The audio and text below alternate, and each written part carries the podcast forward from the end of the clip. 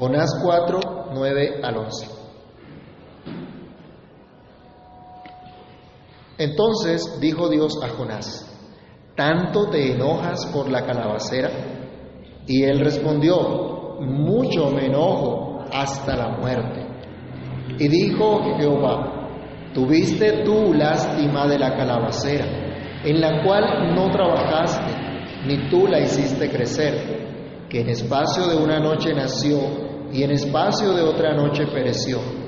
Y no tendré yo piedad de Nínive, aquella gran ciudad donde hay más de ciento veinte mil personas que no saben discernir entre su mano derecha y su mano izquierda y muchos animales? Padre que estás en los cielos, en el nombre de Cristo Jesús, te damos gracias porque una vez más nos podemos acercar a tu presencia por medio de tu palabra. Te pedimos, Dios, que nos quieras ayudar, que nos quieras dirigir, que ilumine nuestro entendimiento para que comprendamos tu verdad. Por favor, Padre bueno, dirígenos y enséñanos tu perfecta y gloriosa voluntad a través de tu palabra. Que nuestros oídos estén atentos, que nuestro corazón esté dispuesto, abierto por ti, para recibir tu enseñanza. Por amor de tu nombre, Señor, pedimos que tu palabra corra y sea glorificada. En Cristo Jesús oramos. Amén y amén. ¿Pueden tomar asiento, hermanos? Como les decía, hoy nos corresponde concluir nuestro estudio acerca del libro de Jonás.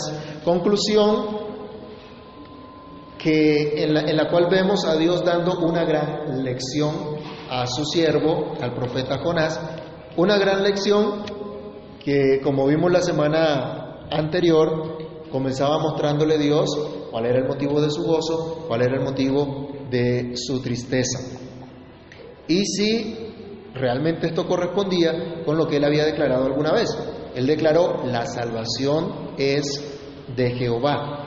Este libro entonces como suele caracterizar el resto de los libros de la Biblia, comienza con Dios hablando y termina con Dios también hablando. No sé si han eh, notado esto.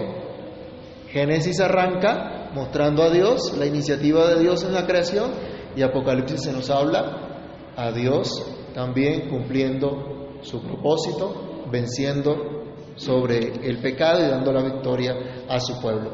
Entonces, aunque vemos en el libro de Jonás un final aparentemente abrupto, porque no sabemos cuál fue la respuesta de Jonás, no sabemos qué pasó después de esta pregunta, la providencia divina quiso que así fuese para mostrarnos la iniciativa de Dios siempre, de hablar, de enseñar, de instruir, de redarguir a los suyos. Dios está activo siempre en toda la historia y Dios se mueve siempre en la historia para manifestar su salvación. Para manifestar, como dijo Jonás, que la salvación es de Jehová, para llevar a cabo su propósito, para manifestar entonces su grande misericordia. Esta fue una gran lección para Jonás, pero también para todo el pueblo de Dios en su momento. Una gran lección que debe llevar a una perspectiva correcta de la vida en la cual la compasión de Dios por los perdidos es un principio fundamental. En eso eh, vamos a meditar en esta mañana entonces, en esta conclusión del libro de Jonás. Lo primero que debemos hacer es recordar que Dios está enseñando acerca de una perspectiva correcta. Vayamos un momento a Mateo capítulo 6, del 22 al 23, y leamos para iniciar estos versículos sobre la declaración del Señor Jesús.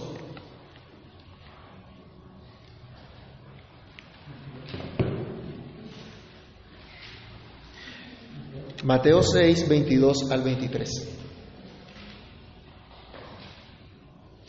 ¿Qué es lo que dice?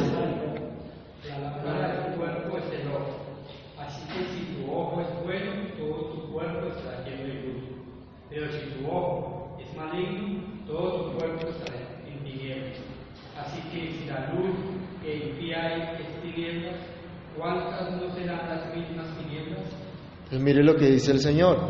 Aquí Él nos está hablando entonces de los afectos del corazón que dirigen la vida del hombre. Por lo tanto, podemos decir de la perspectiva de la vida que tiene la gente. La perspectiva de la vida que hay en cada una de las personas. Al parecer, Jonás e incluso el pueblo de Dios en el tiempo de Jonás se consideraban tan exclusivos, se consideraban los únicos con derecho a recibir la misericordia de Dios, los únicos en poder disfrutar una relación personal con Dios, una relación de pacto en la cual Dios iba a ser fiel a todas sus promesas, a pesar de la infidelidad de su mismo pueblo. Ellos estaban convencidos que solo ellos eran objeto del amor de Dios. Y pare de contar. Los demás eran vistos como perros. Mirar con desprecio a los demás, desear el castigo por su maldad, tal vez se justificaba de algún modo a la vista de Jonás y a la vista de su nación. Valorar más las cosas que la misma gente tal vez sea una constante también el día de hoy en medio de nosotros, incluso de los que nos llamamos pueblo de Dios. Pero esta perspectiva de la vida es totalmente equivocada. Y Dios insiste en corregirla. Dios insiste en enseñarnos que las cosas temporales no son la fuente de gozo ni la fuente de tristeza, como meditamos en la semana pasada. Nuestro texto nos muestra que Jonás estaba totalmente enfurecido y estaba justificando su enojo su pasión desordenada, al punto de querer morirse incluso ante el cuestionamiento de Dios. Si leamos un momentico el versículo anterior, el versículo 8, donde terminamos la semana pasada, aconteció que al salir el sol preparó Dios un recio viento solano y el sol hirió a Jonás en la cabeza y se desmayaba y deseaba la muerte diciendo, mejor me sería la muerte que la vida. Estaba totalmente desesperado, desenfocado, fuera de sí. Y Dios le contesta, ¿tanto te enojas por la calabacera? ¿O tienes razón en enojarte tanto? ¿Tienes razón de estar como, como estás? ¿Y cuál fue la respuesta de Jonás? Sí, y hasta la muerte. Terrible, ¿no? ¿No le parece? Imagínense con quién estaba hablando Jonás. No estaba hablando con un igualito a él. No estaba hablando con un hermano. Estaba hablando con Dios mismo. Y no mide sus palabras incluso al estar frente a Dios. No mide sus palabras de estar en la presencia del Dios Santo. No tiembla ante la presencia de Dios. No hay temor de Dios, sino que simplemente dice, sí, estoy enojado y hasta la muerte. ¿Y por qué estaba tan enojado? Él disfrutó por un momento la sombra, el refrigerio que le trajo repentinamente una planta, que igual de rápido también desapareció. Pero acuérdense, la planta era un hijo de la noche, el, el, texto hebreo dice que era un hijo de la noche, para dar a conocer que nació en una noche, fue de muy corta duración. La planta era un hijo de la noche, no un hijo de Dios, y por lo tanto su valor no era comparable con el valor de las personas. En consecuencia, Jonás no podía estar apesadumbrado por simplemente haber perdido la sombra de una planta. Y allí tenemos que empezar a mirar nosotros también, qué es lo que más vale para mí, qué es lo más importante, a qué le doy mayor peso. ¿Cuál es mi prioridad? ¿A qué le dedico mayor importancia? Las, la planta se marchitó. Y nosotros lo vemos común y corriente, ¿no? Las, planchas, las plantas se marchitan. A mi esposa le encanta eh, cuidar sus matas y echarle agüita. Todos los días le echa agua, todos los días riega esas matas. Pero por ahí compró un bonsai y quedó seco ese pobre, ese pobre bonsai. también se marchitan. Son temporales, son pasajeras. Y las cosas y las riquezas de este mundo también un día se van a marchitar. Un día van a dejar de ser. Su carro último modelo un día va a dejar de ser último modelo. Esa moto espectacular último modelo un día deja de ser último modelo. La casa fashion que usted anhela un día deja de ser fashion. Y se vuelve un, un lugarcito ahí donde... Ya una casa vieja. ¿Sí? Todo pasa. Todo pasa. Las riquezas se marchitan. Las cosas temporales un día van a dejar de ser. Incluso nuestra vida terrena un día pasará. Vayamos al Salmo 102, versículos 11 al 12. Todo esto un día pasará, pero Dios permanece para siempre. Salmo 102, 11 y 12. Leámoslo.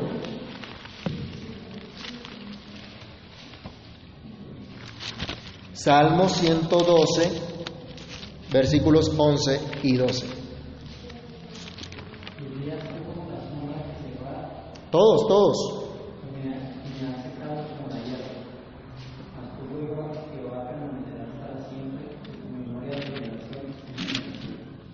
Mire lo que decía el, salmista.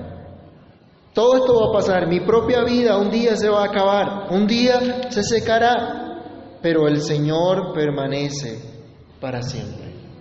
Dios es el mismo. 102, de pronto me equivoqué ahí en la vocalización. 102, no 12, sino 2. Salmo 102, versos 11 y 12. Mis días son como sombra que se va y, me ha secado como, como hierba. Mas tú, Jehová, permanecerás para siempre y tu memoria de generación en generación. Nuestros días son pocos. Sus días, hermana, son pocos, aunque es la mayor de nosotros hoy. Pero sus días son pocos en comparado, comparación con la eternidad de Dios. Y cuando vamos avanzando en años, de pronto podemos empezar a darnos cuenta cuán breve es nuestra vida aquí y cuán pasajera es la vida y cuán pasajeras son las cosas de este mundo. Al principio nos dejamos asombrar por todo lo que hay en este mundo. Y queremos trabajar para ganar una cosa, la otra y lograr esto y aquello. Pero pasa un tiempo y después empezamos a reflexionar y a darnos cuenta, como decía el predicador, vanidad de vanidades, todo es vanidad. Nuestra generación incluso un día pasará, pero nuestro refugio no. Y el refugio de nuestros hijos tampoco. Por eso es importante que nuestros hijos estén aquí. Por eso es importante que nuestros hijos aprendan de las palabras de Dios. Por eso es importante que nuestros hijos conozcan a Dios en nuestras vidas. Vayamos también al Salmo 90, versículo 1. ¿Qué decía Moisés? de lo que Dios había hecho con el pueblo. Todos, Señor, tú nos has sido refugio de generación en generación. Nosotros vamos a pasar un día, pero mi anhelo es que mis hijos encuentren refugio en Dios. Tú vas a pasar. ¿Qué le vamos a dejar a nuestra generación? Iglesia, si el Señor no viene ahora, antes de que nosotros partamos. ¿Qué queda de la iglesia que viene? ¿Cuál es nuestro compromiso con la iglesia que nos sigue? Con los que se están levantando. El Señor será su refugio. Entonces no podemos enfocarnos en las cosas temporales, porque pasan. El único que permanece para siempre es Dios. Isaías 26, 4. ¿Dónde está la firmeza? ¿Dónde está la seguridad y el gozo de los siglos? La respuesta no se encuentra en las cosas temporales, sino en Dios. En Dios está la fortaleza de los siglos. Por tanto, la perspectiva correcta de la vida debe considerar las cosas terrenales en su justo valor y no como la fuente de su gozo y tampoco la fuente de su tristeza. ¿Qué has obtenido durante todo este año? ¿Qué has perdido? ¿Cómo has administrado cada cosa? ¿Cómo has usado la provisión de Dios? ¿Cómo puedes ver que Dios sigue estando presente y estará presente el resto de tus días? La planta por la que Jonás estaba tan afligido se había marchitado, pero el amor de Dios por Jonás no. Hermanos, las cosas temporales un día nos pueden dejar, pero la gracia y la misericordia de Dios jamás nos abandonarán. Y él le enseña a su siervo cuál debe ser entonces la perspectiva correcta. La actitud moral correcta que debe tener Jonás y le enseña que su enojo y que toda su pasión desordenada es maldad y no hay manera de justificarla.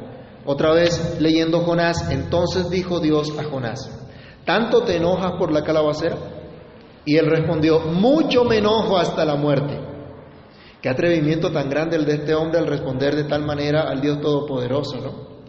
Pero la bondad de Dios le enseña que tal irreverencia, que su profundo enojo no tiene validez, no tiene razón de ser, está totalmente fuera de lugar, no tiene justificación alguna. Pero Dios lo está llamando al arrepentimiento. Jonás insiste en decir que tiene toda la razón en estar enojado, pero Dios le muestra que no es así.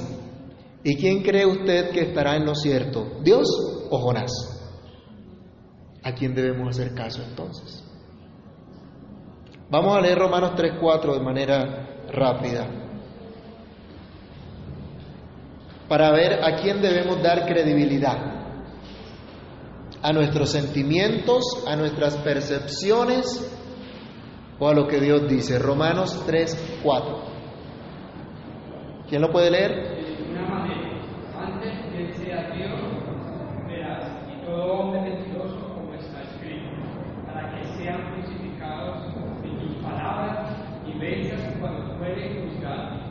Sea Dios veraz y todo hombre mentiroso. A veces tenemos percepciones equivocadas, a veces tenemos conceptos equivocados y no queremos salir de ahí. Pero Dios es el que me dice lo que es correcto. No solo es malo hacer lo que desagrada a Dios, sino que es peor aún tratar de justificar la maldad incluso delante del mismo Dios. Una cosa es que luchemos a diario contra nuestras inclinaciones pecaminosas y en ocasiones somos seducidos y arrastrados por esas inclinaciones. Eso ya está muy mal. Pero se agrava la maldad todavía cuando defendemos y justificamos nuestro mal actuar en lugar de arrepentirnos. Hay personas que no se complacen solamente con hacer lo malo, sino que lo justifican. Eso no está bien. Yo espero por la misericordia de Dios que el profeta que se estaba justificando de su maldad se haya arrepentido. Y pienso que pudo haber sido eh, así, pues el hecho de registrar su, relato, que Dios haya querido que se registrara su relato en la Biblia, nos da un indicio de ello. Pero el, el propósito de esta escritura entonces es mostrarnos esa gran lección de Dios, de cuál debe ser nuestra perspectiva correcta. Hay gente que se justifica por su mal carácter, por su mal actuar. Incluso hombres llamados de Dios tuercen las escrituras para justificar su mal actuar. Esto es desagradable ante Dios y esto no los lleva a nada bueno ni a ellos ni a los que los escuchan. Un día tendrán que dar cuentas a Dios. Y Dios nos dice que esta maldad no es justificable en ningún, en ningún modo. Hermanos, nada, nada justifica nuestros pecados. En absoluto. Usted se puede creer con todas las razones del mundo. Usted puede exprimir todas las razones que quiera. Pero Dios le estaba diciendo aquí a Jonás, haces bien en enojarte tanto. ¿Te parece adecuado lo que estás haciendo? Tienes toda la razón en sentir, experimentar y comportarte como lo estás haciendo. Él creía que tenía toda la razón y Dios le dijo, no, estás totalmente equivocado. Nada justifica ese enojo que lleva hasta la muerte. Nada justifica esa envidia o ese deseo desordenado de cualquier placer. Nada justifica la falta de respeto a las autoridades. Nada justifica la falta de compromiso en manifestar el amor de Dios a tu prójimo. Pero hay una perspectiva por corregir. Y para eso hay una buena noticia. En Dios hay esperanza y hay consolación. Dios no dejó solo al profeta.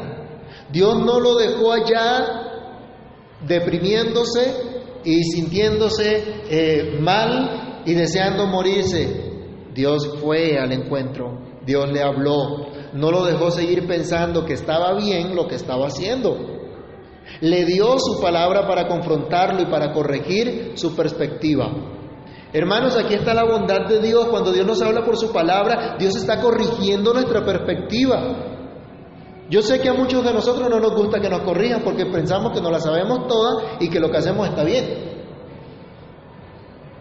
Y a más de uno nos molesta que nos digan, critica y es que todo le molesta. Dios estaba acá corrigiendo. Dios estaba acá diciéndole a este hombre, está mal. Mire, el amor de Dios no hace nada indebido. El amor de Dios no era decirle, ya, mijito, algún día se te pasará.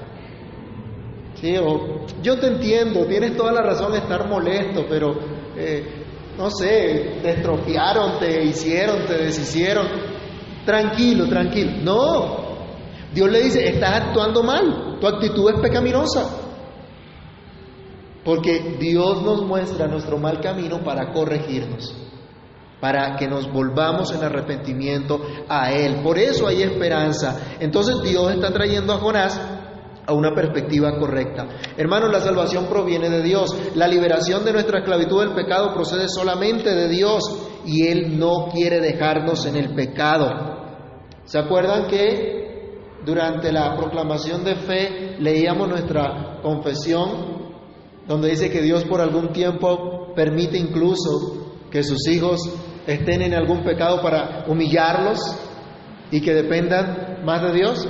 Pero también nos decía esa confesión que Dios no los deja en esa condición, sino que los saca de ahí. Y eso es lo que Dios estaba haciendo con Jonás y eso es lo que Dios ha hecho con cada uno de nosotros. Así que Dios viene a nuestro encuentro, viene a salvarnos, nos da fe en su Santo Hijo Jesús para que seamos libres de tal esclavitud. Vayamos a San Juan capítulo 8, del verso 31 al 36. Dios nos muestra la senda de la vida para que nos apartemos del camino de muerte. Dios nos da su palabra para que creamos en Él, para que conozcamos la verdad y cambiemos nuestra manera de pensar, cambiemos nuestra perspectiva de la vida y de esta manera seamos realmente libres. Juan 8, 31 al 36, ¿quién lo puede leer?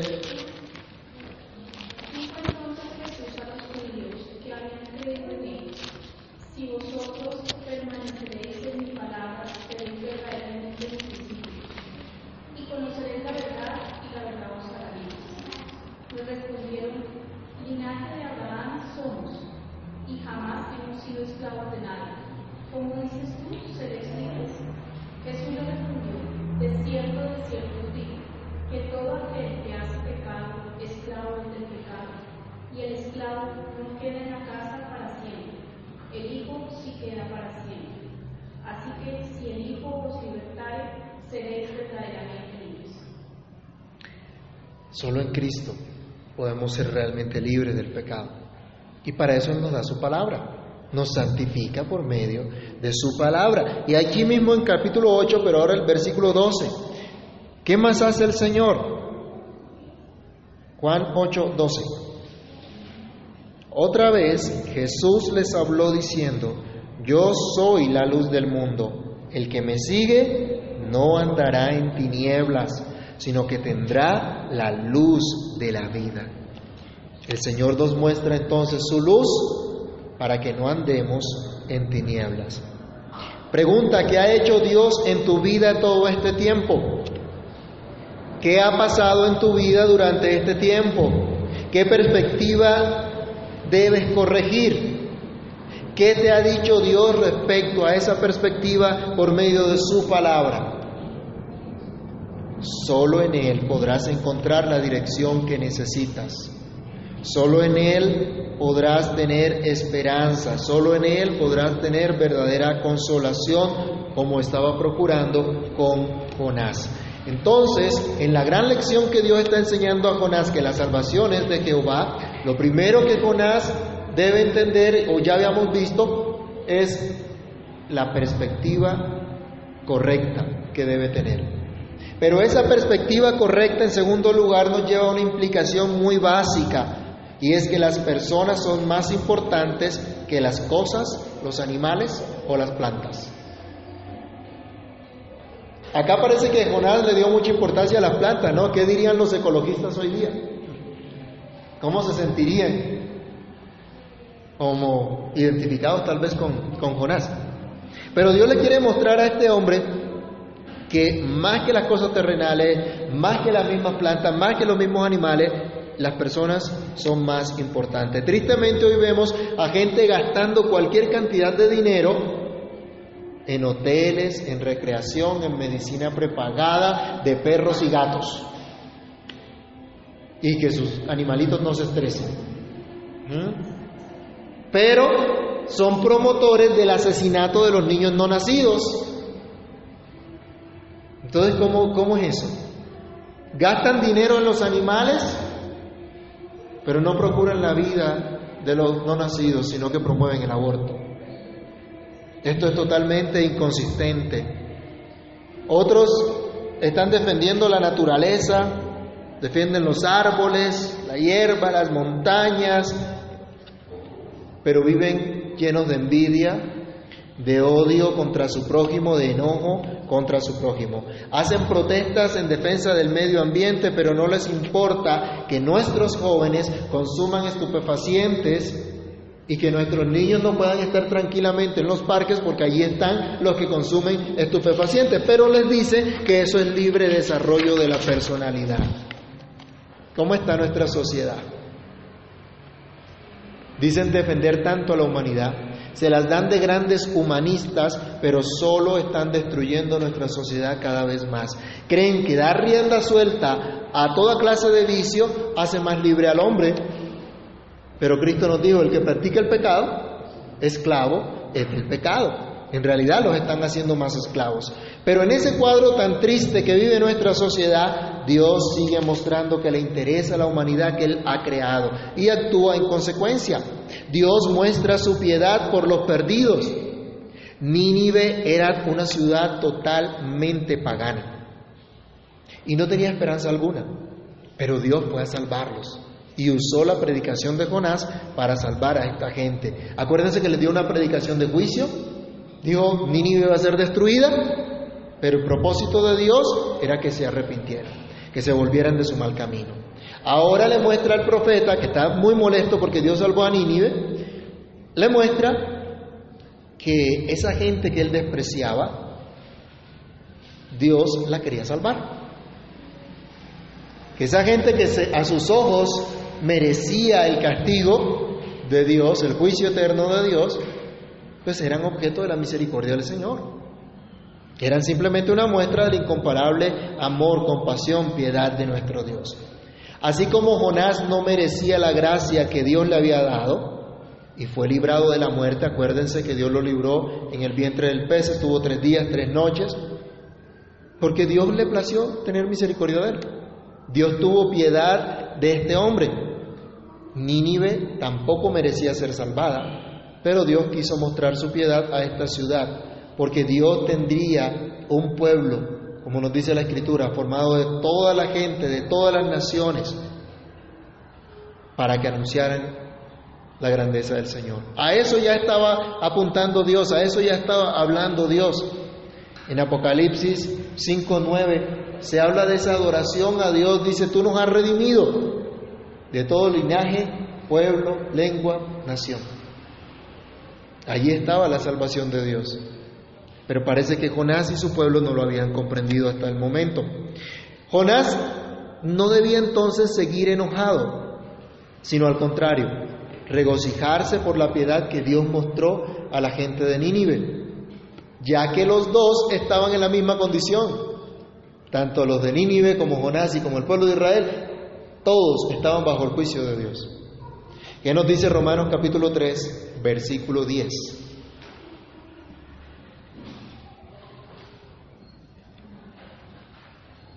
No hay justo ni aún uno. No hay quien. No hay quien busque a Dios. No hay ni uno. No hay quien haga lo bueno. Así que al mostrar Dios su misericordia sobre Nínive, Jonás podía tener esperanza en la liberación para él y para su pueblo también. A ambos Dios les había mostrado piedad. Pregunta, ¿has visto la piedad del Señor sobre ti? ¿Por qué estar tristes si otros también la ven? ¿Acaso no están en la misma condición? Y si es la gente que de pronto nos hace la zancadilla y los que más nos molestan, los que ven esa piedad de Dios, ¿cómo nos vamos a sentir? Debemos desear más bien que disfruten de esa misericordia de Dios. Y estamos en la misma condición. Dios se mueve a misericordia por los miserables. El mismo Jonás estaba en una condición miserable, en una condición de la cual él no podía salir por sí mismo. Jonás estaba muy enojado, muy frustrado.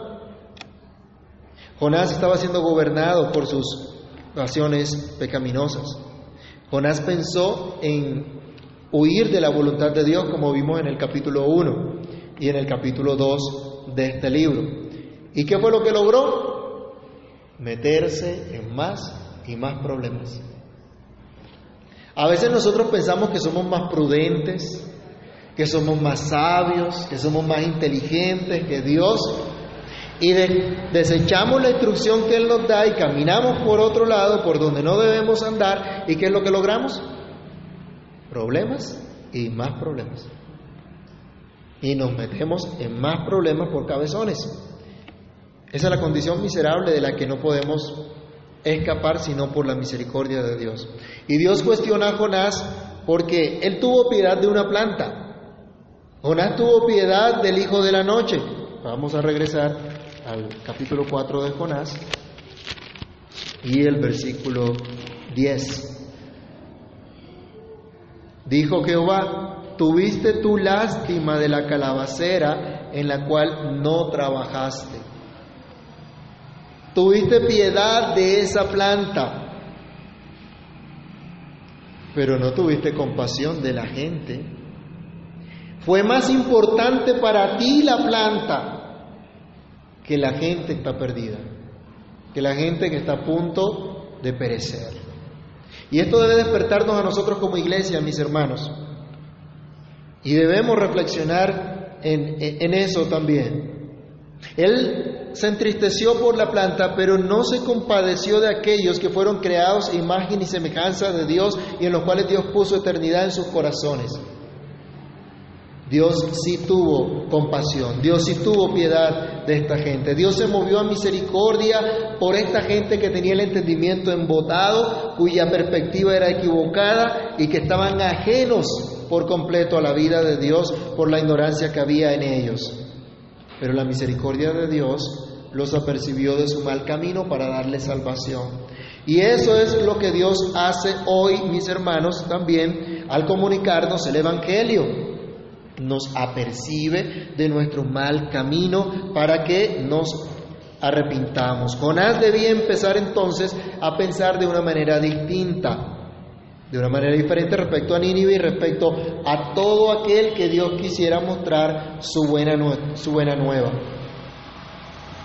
Esta gente era potencialmente objeto de la misericordia de Dios, tal como Jonás lo había sido, tal como la iglesia primitiva lo había sido, la iglesia de, Israel, esto debía encender entonces el corazón de Jonás, así como encendió el corazón de la iglesia del primer siglo, Hechos 15, del 15 al 19. Y quiera Dios que esto encienda hoy nuestros corazones también, mis hermanos, para que tengamos compasión de aquellos que están a nuestro alrededor sin tener temor de Dios, sin conocer de Dios. En esta época de Navidad, en esta época de fiestas y de holgorio, donde nosotros decimos, ojo porque esa no es la verdadera Navidad, mostremos la compasión de Dios.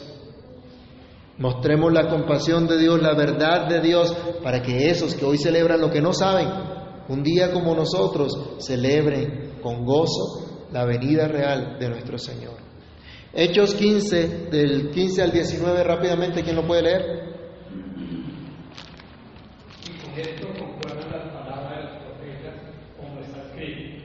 Después de eso volveré y reedificaré la vernáculo de David, que está, que está caído, que repararé estos ruinas y lo volveré a levantar, para que el resto de los hombres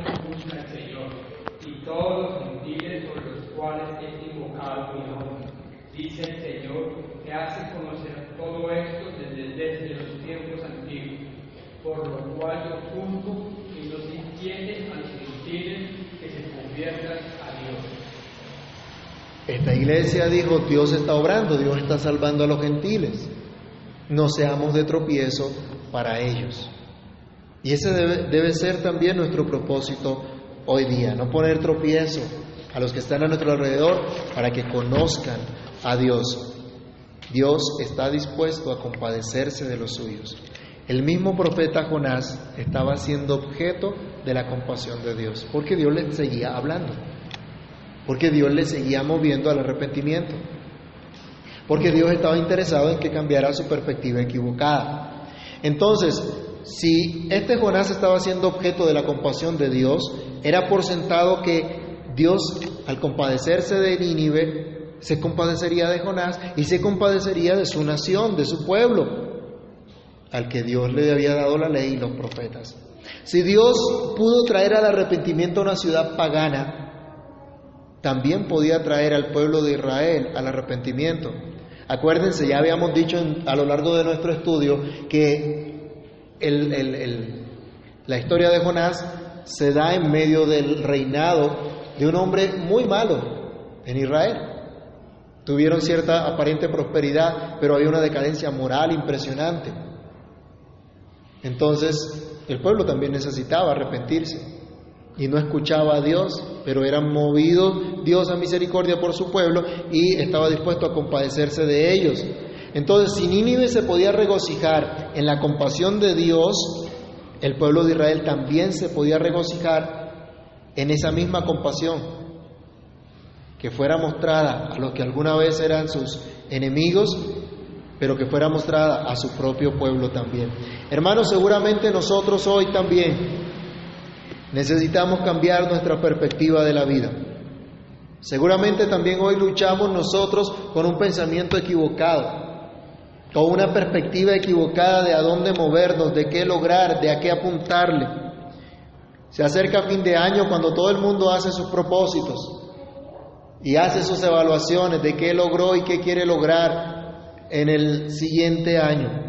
Recuerden que si Dios no edifica la casa, en vano trabajan los que la edifican. Si el Señor no vela la, no, no cuida la ciudad, en vano vela la guardia. Si no contamos con Dios, si no contamos con la, con la enseñanza de Dios, si no contamos con la instrucción de Dios, de nada sirve cualquier empeño que hagamos por cambiar, por mejorar, por lograr esto o aquello. Tal vez nosotros también hemos hecho mal como Jonás. Tal vez hemos dado importancia a cosas vanas o incluso a las cosas que en sí no son pecaminosas, pero que se nos han vuelto más importantes que las personas mismas que Dios ha puesto a nuestro alrededor. Las plantas y los animales no son más importantes que las personas. Las cosas de este mundo las cosas terrenales no son más importantes que las personas. Pero a veces cambiamos este orden de Dios. Dios nos habla hoy también por su palabra para corregir esta perspectiva, demostrando así que está dispuesto a compadecerse de los suyos. Lo hizo con Nínive, demostrando su compasión por Nínive a través de la predicación de Jonás. Lo hizo con Jonás mismo a través de su propia palabra y lo hace hoy también con nosotros. ¿Qué respondió finalmente Jonás? No lo sabemos, pero muy seguramente Dios lo llevó al arrepentimiento. ¿Qué responderás tú?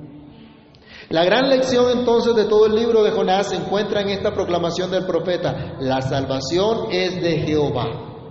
Pero esto implica que las personas son mucho más importantes, de mucho más valor que las cosas temporales, que las ideas preconcebidas que podamos tener acerca de la vida o acerca de nuestra condición, acerca de nuestras facultades, acerca de nuestras expectativas, y ocuparnos en la misericordia de Dios, en mostrar la misericordia de Dios a todos, proclamando su palabra con nuestras vidas para que otros, así como nosotros, experimenten cada día esa maravillosa salvación que proviene solamente de Dios.